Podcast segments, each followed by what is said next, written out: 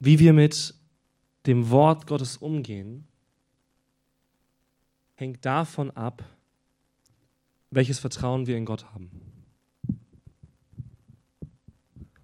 Und ich sage ganz bewusst in Gott und nicht in Gottes Wort.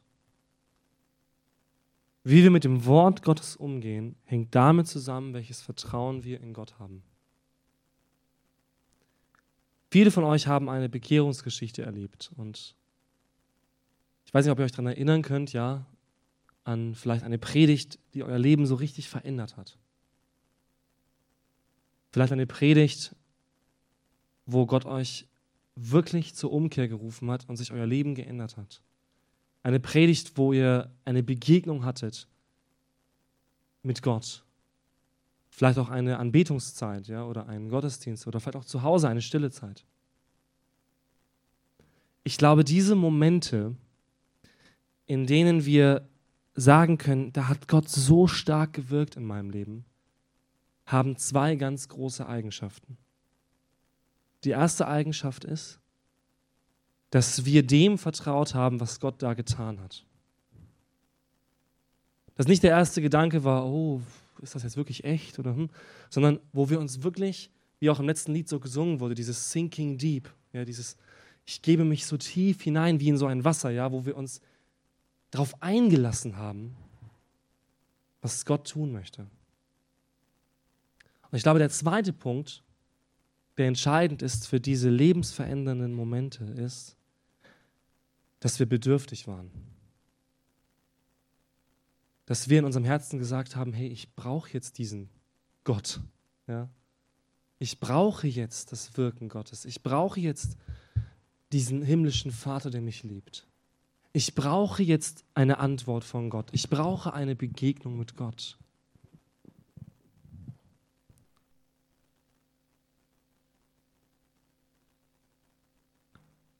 Ich glaube,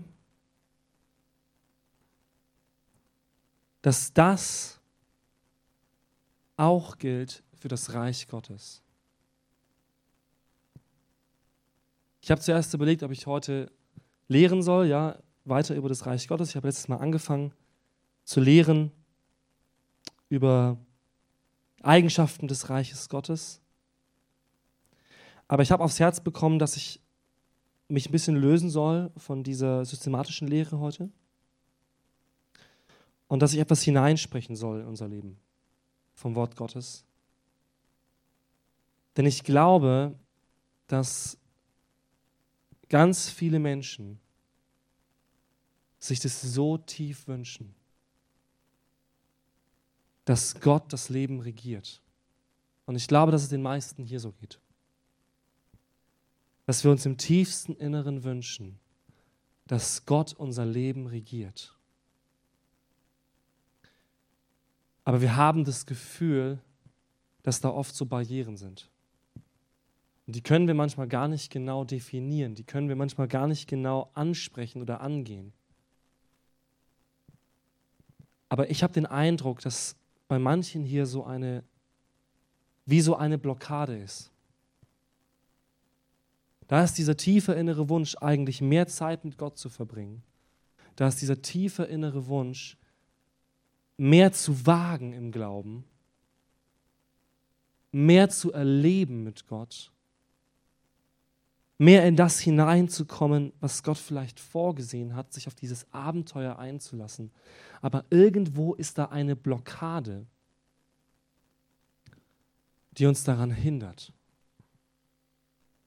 Und das ist keine Blockade, die so voll das Riesenproblem ist oder so ein benennbarer Punkt in meinem Leben, sondern es ist wie so ein Schlaf, wie so eine Kraftlosigkeit, wie so eine, eine kurze, angenehme Ablenkung, die uns daran hindert. Ich mache jetzt nicht dieses typische, wen geht's auch so, ja? So. So.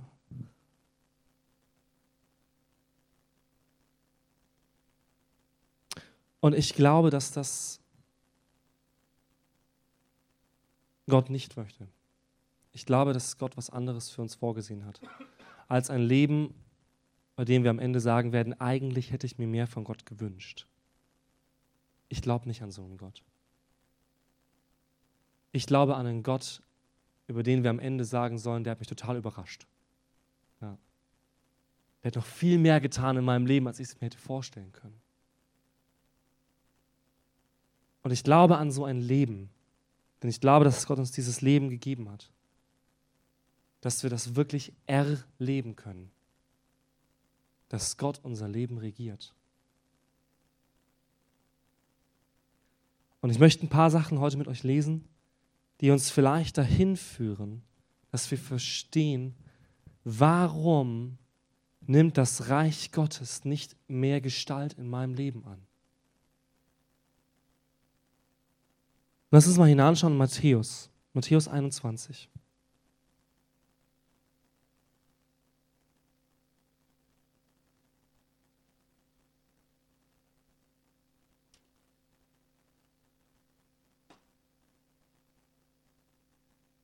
Nein, nein, nicht Matthäus 21, das war die falsche Stelle. Wir gehen in Lukas. Der ist auch gut. Lukas 14. Lukas 14. Die Verse 15 bis 24.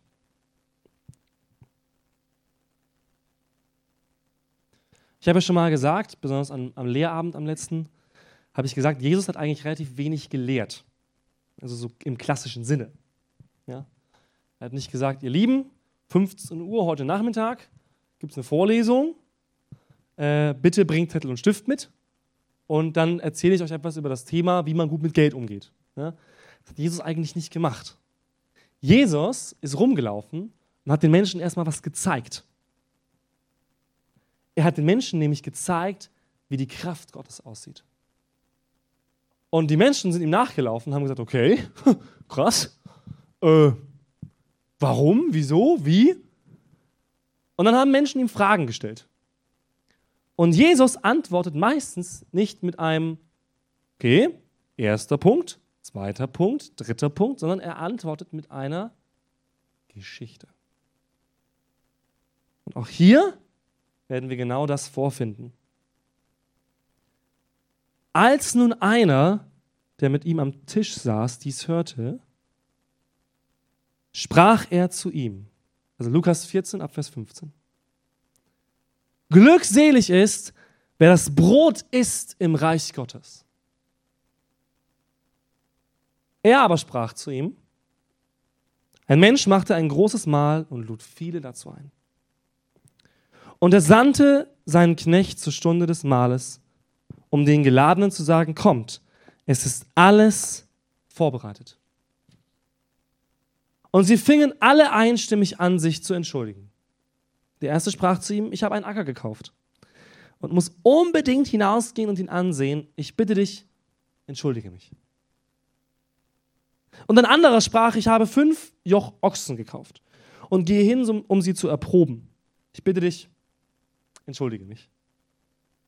Wieder ein anderer sprach, ich habe eine Frau geheiratet, darum kann ich nicht kommen. Und jener Knecht kam zurück und berichtete das seinem Herrn.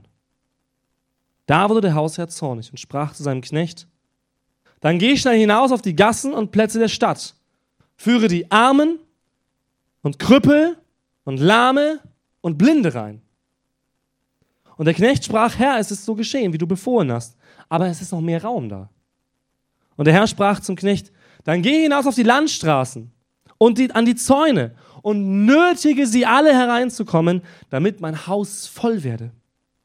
Denn ich sage euch, dass keiner von jenen Männern, die eingeladen waren, mein Mahl schmecken wird.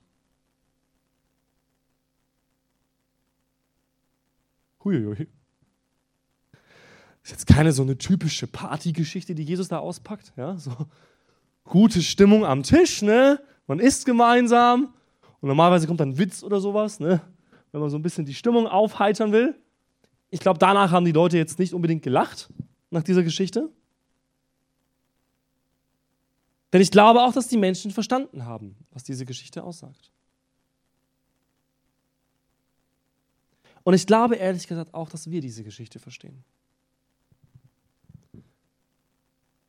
Und ich glaube auch, dass die, diese Geschichte uns Angst machen kann, was sie nicht soll. Denn Jesus bringt nie ein Problem auf den Tisch, ohne die Lösung anzubieten. Was sagt diese Geschichte? Diese Geschichte sagt zwei Dinge. Das ist bei der Bibelauslegung wichtig. Wir müssen immer verschiedene Ebenen betrachten. Wir gehen zunächst einmal auf die historische Ebene. Die historische Ebene ist folgende. Gott hat ein Volk berufen, das Volk Israel. Und er gab diesem Volk alles, was er hatte. Seine Wort, seine Weisung, seine Kraft. Und er machte sie zu einem starken Volk. Und irgendwann sandte er seinen Sohn. Und sie lehnten ihn ab. Und daraufhin sagt die Bibel, dass er seinem Volk sagte, ich werde ein, ein Nicht-Volk mein Volk nennen. Steht im Römerbrief, ne? Ich werde ein Volk, das niemals mein Volk war, plötzlich zu meinem Volk machen. Ich werde mir ein neues Volk berufen.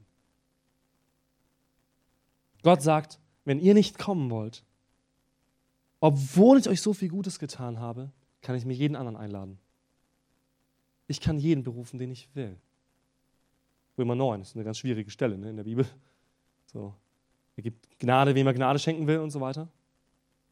Ich kann berufen, wen ich will, sagt Gott. Ich brauche euch nicht, um mein Haus voll zu machen. Das ist ziemlich hart, ne?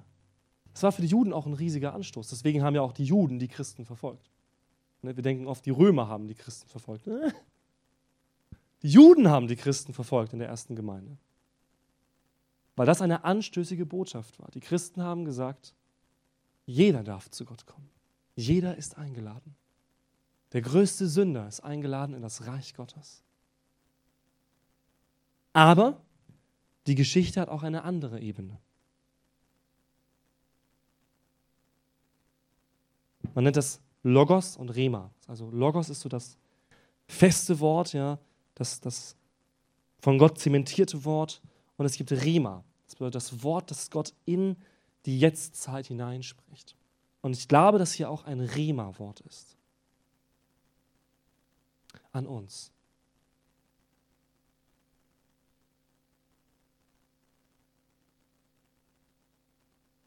Jesus sagt an einer anderen Stelle mal,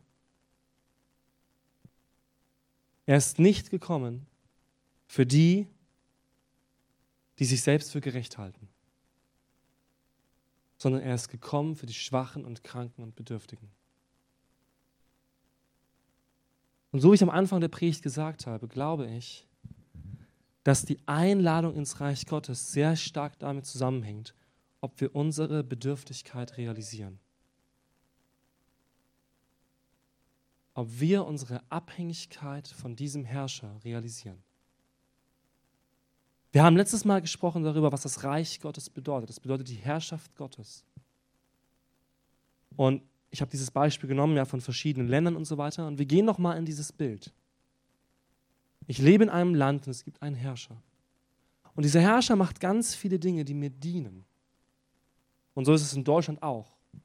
Ne? Wir haben Politiker, die ganz viele Dinge umgesetzt haben, die uns dienen. Und trotzdem gibt es Menschen, die sagen, ich finde das Schwachsinn, das brauche ich nicht. Es gibt zum Beispiel so einen gewissen Polizeihass in Deutschland in manchen Gesellschaften, ja? wo man so ganz stark gegen die Polizei ist. Ne? Und sie sagen, wir brauchen das nicht, das, ist, das schadet uns eher. Ja? Ich will nicht, dass es hier Leute gibt, die mir zu sagen haben, wie ich mich verhalten soll. Und sie lehnen sich auf gegen diesen Schutzmechanismus oder gegen, die, gegen diese Institution, die der Staat geschaffen hat, gegen die Polizei. Sie sagen, wir wollen selber entscheiden. Oder ja, wir wollen nicht, dass ihr irgendwie Macht ausübt über uns oder sowas.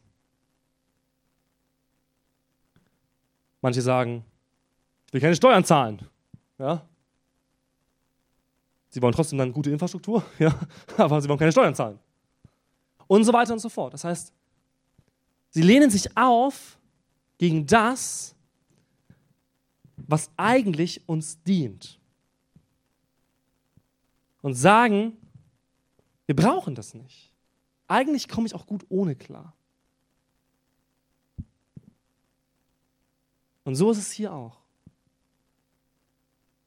Diese Menschen sagen, wir haben eigentlich gute Alternativen zu dem, was du da gerade einlädst. Ja? Eigentlich alles, was du da geschaffen hast, alles, was du uns gibst, all diese, diese Gesetze deines Reiches, all das Gute und Schöne deines Reiches, das brauchen wir eigentlich nicht. Weil ich habe gerade geheiratet. Eigentlich geht es mir gut. Ja? Ich bin eigentlich total glücklich gerade. Und ich habe meinen Partner und ich habe vielleicht gerade frisch gebaut und ich habe einen guten Job und eigentlich brauche ich gar nicht mehr. Oder wie der andere sagt, so, ja, eigentlich habe ich gerade mein Business erweitert. Ja? Ich habe gerade mein Business investiert. Ich mache gerade richtig Asche. Eigentlich geht es mir gerade gut. Eigentlich habe ich keine Lust, das jetzt hinter mir zu lassen. Sondern das genügt mir in meinem Leben, um erfüllt zu sein.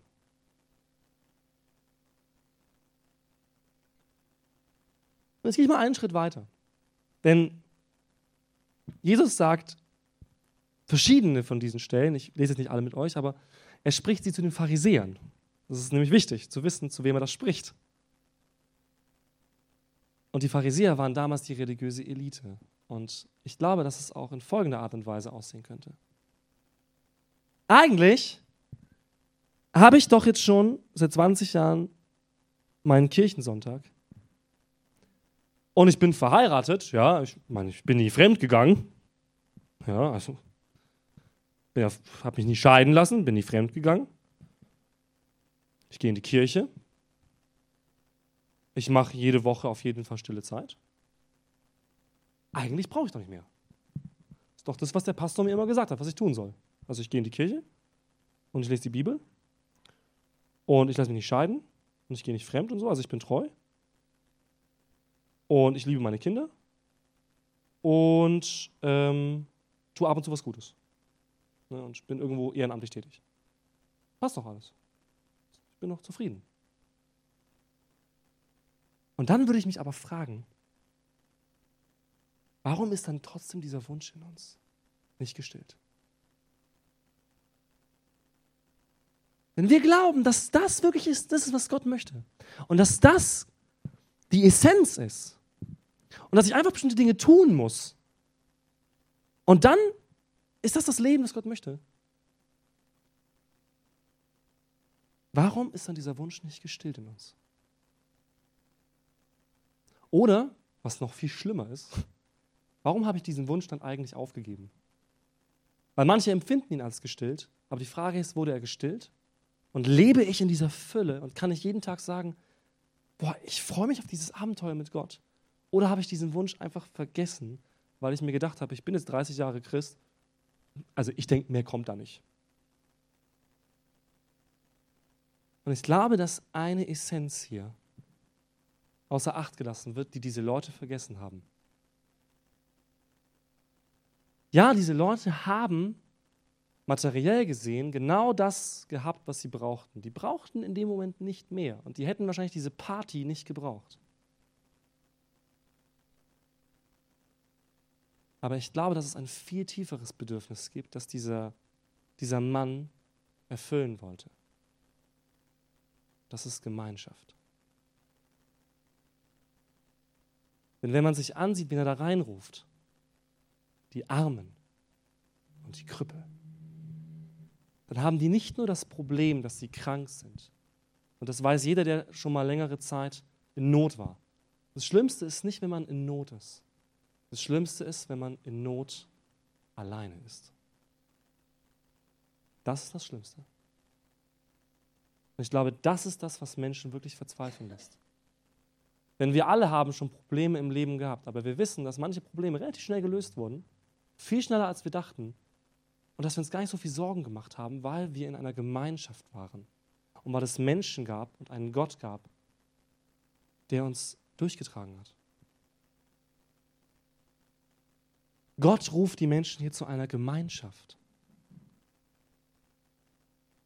Und das ist die Essenz vom Reich Gottes. Das ist die Essenz vom ewigen Leben. Gibt eine schöne Definition vom ewigen Leben in der Bibel. In Johannes. Das ist das ewige Leben. Dass sie dich, den allein wahren Gott, erkennen. Und deinen Sohn, den du gesandt hast. Das ist das ewige Leben. Das ist die Essenz vom ewigen Leben. Also er sagt nicht, das ewige Leben ist, du lebst in materieller Fülle und ähm, hast ein gutes Gewissen. Das ist ewiges Leben. Oder das ewige Leben ist, ähm, du tust das, was Gott möchte. Auch nicht ewiges Leben. Sondern er sagt, das ewige Leben ist, dass sie Gott kennen. Dass sie Gott kennen. Am Ende im Reich Gottes wird es keinen Kampf mehr geben in uns zwischen Sünde und Gerechtigkeit. Es wird keine Träne mehr geben, kein Leid. Aber es wird eine Sache geben, die wir hier schon suchen können. Und das ist die Gemeinschaft mit Gott. Die meisten Dinge in der Bibel, die sind deswegen aufgeschrieben, weil wir hier lernen müssen, Überwinder zu sein. Weil eben wir im Glauben leben und nicht im Schauen. Wir sehen das Reich Gottes noch nicht in der Fülle, wie es kommen wird. Aber es gibt eine Sache, zu der Gott uns jetzt schon ruft. Und das ist die Gemeinschaft mit ihm. Das ist ja die Essenz vom Reich Gottes. Es ist Gott. es ist genau dieser Herrscher. Denn dieser Herrscher definiert sein Reich. Kommt ein anderer Herrscher, gibt es ein anderes Reich. Und um wieder auf den Anfang der Predigt zu kommen, wenn das die Essenz ist vom Reich Gottes, wenn das eigentlich die Einladung Gottes in sein Reich ist, dann müssen wir vielleicht diese zwei Anfangsfragen in Bezug darauf stellen. Glaube ich, dass ich die Gemeinschaft mit Gott erleben kann? Das ist die erste Frage, die wir vorgestellt haben. Also glaube ich an, glaube ich an das, was da geschehen kann? Glaube ich an eine, eine echte Begegnung mit Gott? Ein Prediger hat mal gesagt, eine Begegnung mit Gott ist wie eine Begegnung mit einem LKW. Danach bist du nicht mehr derselbe. Sehr drastisches Bild, aber ich finde es witzig. Es ist, glauben wir an diese Art von Begegnung? Glauben wir an diese Art von Begegnung mit Gott? Und die zweite Frage ist, sind wir bedürftig nach dieser Art von Begegnung mit Gott?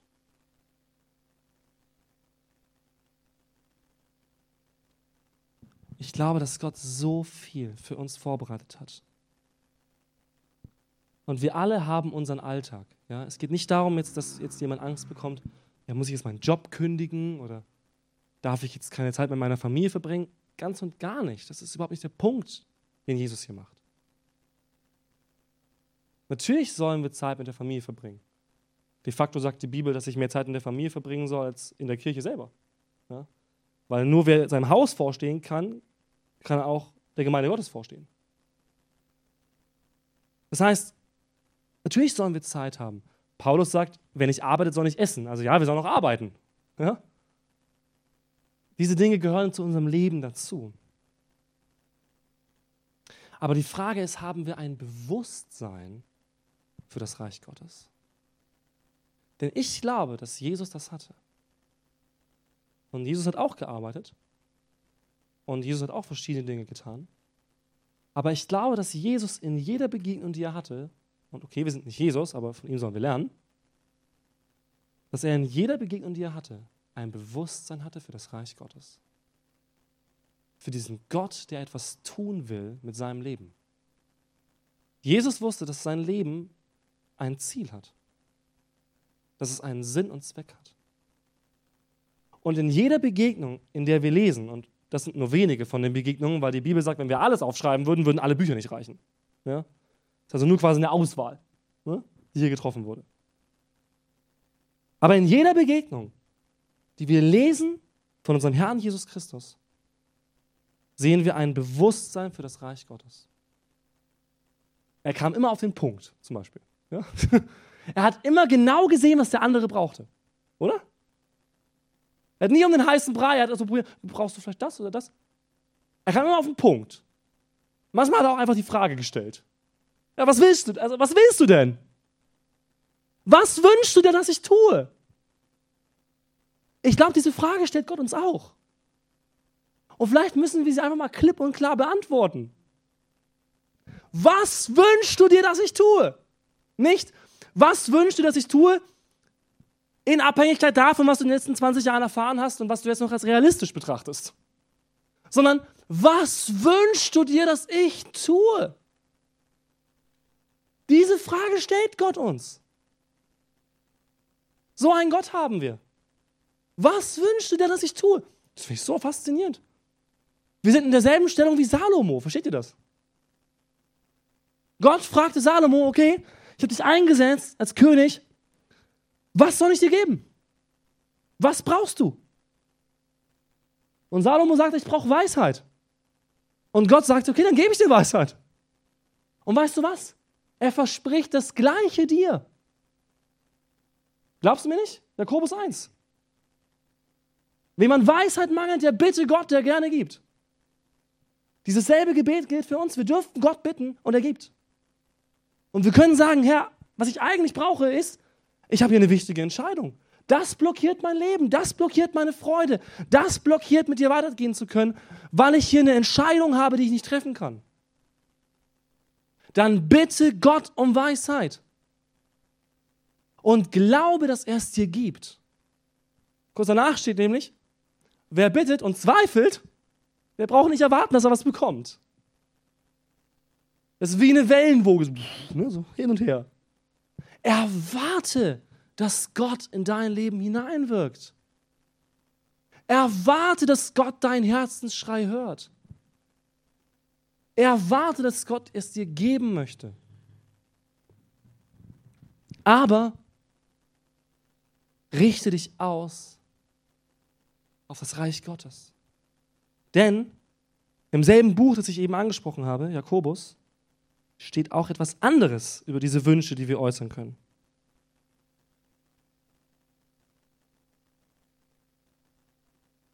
Er sagt nämlich, dass wenn jemand bittet, aber es für sich selbst vergeuden will, der soll nicht erwarten, dass er was bekommt. Das heißt, er sagt einmal, wer zweifelt, der braucht nicht erwarten, dass er was bekommt. Und wenn ich später sagt er, aber wenn du es für dich selbst vergeuden willst, warum soll es dir Gott geben? Es gibt solche Menschen, die sagen, okay, ich wünsche mir Geld. Ich glaube, Gott stellt dann die Frage, warum? Also, okay, ja, ich will, ich will ja auf deine Wünsche eingehen, aber, also, warum wünschst du dir Geld? Und dann, dann die Antwort ist, ja, ich hätte einfach gern ein richtig nices Leben und würde mir gern alles gönnen, was ich will. Dann, glaube ich, haben wir einen guten Vater. Der dann vielleicht sagt, ob das jetzt deiner Erziehung dient, ist fraglich. und die Bibel sagt auch, dass Gott kein Wunschautomat ist sondern dass über all dem sein Wille steht. Und er hat einen guten Willen für unser Leben. Aber ich glaube, dass ein Mensch, der Gott um Geld bittet und Gott das Herz dieses Menschen sieht und Gott sieht, was dieser Mensch mit diesem Geld tun kann und wird, dann glaube ich an einen Gott, der einen Becher füllt bis zum Überlaufen. Und das sehen wir in der Bibel auch. Auch wenn das ein ganz schwieriges Thema manchmal ist. Ne? So, weil es so Prediger gibt, die dann nur noch darauf gehen, ne? so Gott macht dich reich und berühmt und so, das sage ich nicht. Aber ich glaube an einen Gott, der uns mehr gibt, als wir erbeten. Ich glaube an einen Gott, der uns so weit einschenkt, dass der Becher überläuft und wir sitzen dran, ey, Gott, ähm, läuft gerade über, kannst wieder aufhören. Und Gott sagt, nein, ich zeige dir meinen Charakter. Und Gottes Charakter ist nicht, er malt eine Linie in diesem Becher, innen. Und dann macht er so, meine Kinder machen das, ja, wenn, sie sich, wenn es Saft gibt mittags, ja, dann ist klar, jeder bekommt halt ein Glas, ne, ein Glas Saft.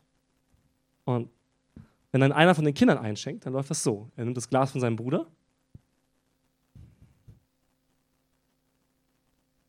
So.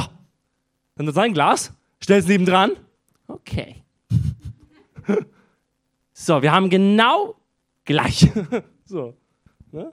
Bis zur Linie und nicht weiter. Ja? Das Problem ist dann, wenn sie verschiedene Gläser haben. Sein Glas ist viel breiter. Ja, es ist auch ein Drittel kleiner. da muss man Mathematik erklären, ne? Erstmal. So. Aber Gott ist nicht so. Gott lädt ein zu einem Festmahl. Gottes Einladung in sein Reich ist nicht, hey, komm bitte mehr in die Kirche, damit du mehr für mich tun kannst. Sondern Gottes Einladung in sein Reich ist, komm zu mir. Und wenn du mir begegnest, weißt du, was Leben ist. Komm zu mir und wenn du mir begegnest, dann weißt du, was der Sinn deines Lebens ist. Komm zu mir und wenn du mir begegnest, wirst du geborgen sein. Dann werde ich deine Trauer von dir nehmen und ich werde dich trösten. Dann werde ich dir neue Hoffnung geben. Dann zeige ich dir, was Liebe ist. Ich glaube, das ist die Einladung ins Reich Gottes.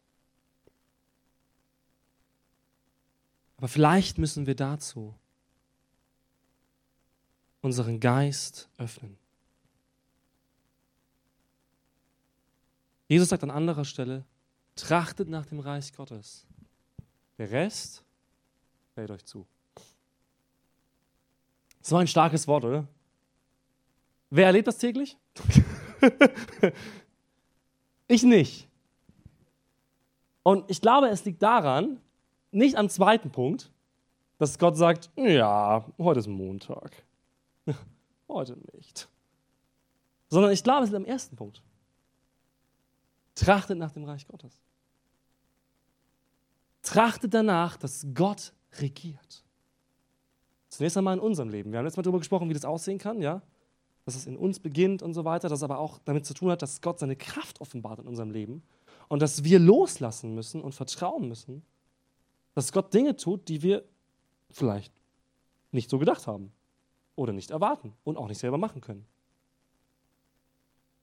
Aber es fängt in uns an. Aber wenn wir danach uns sehnen, Gott, regiere du mein Leben. Und fang an, deine Herrschaft da aufzubauen, wo ich bin.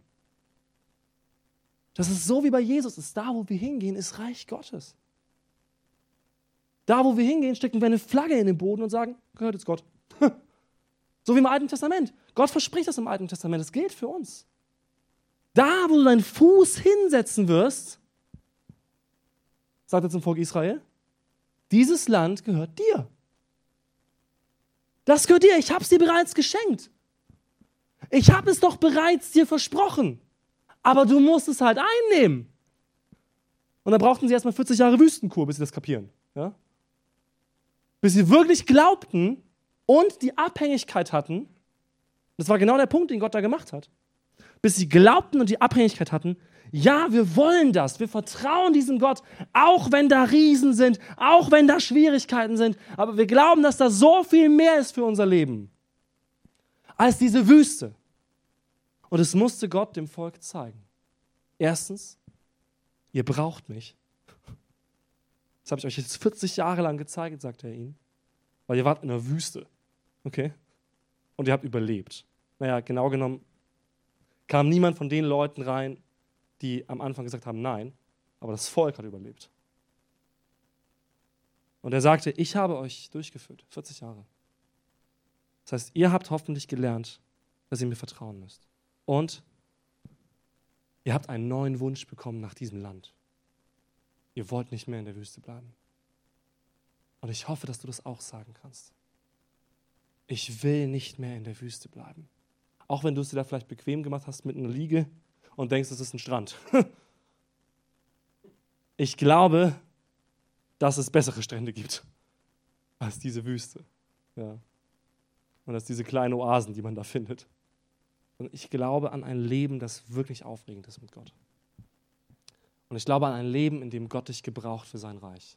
Jeden einzelnen von euch. Und ich glaube an ein Leben, das unsere Erwartungen sprengt. Such dieses Leben. Amen.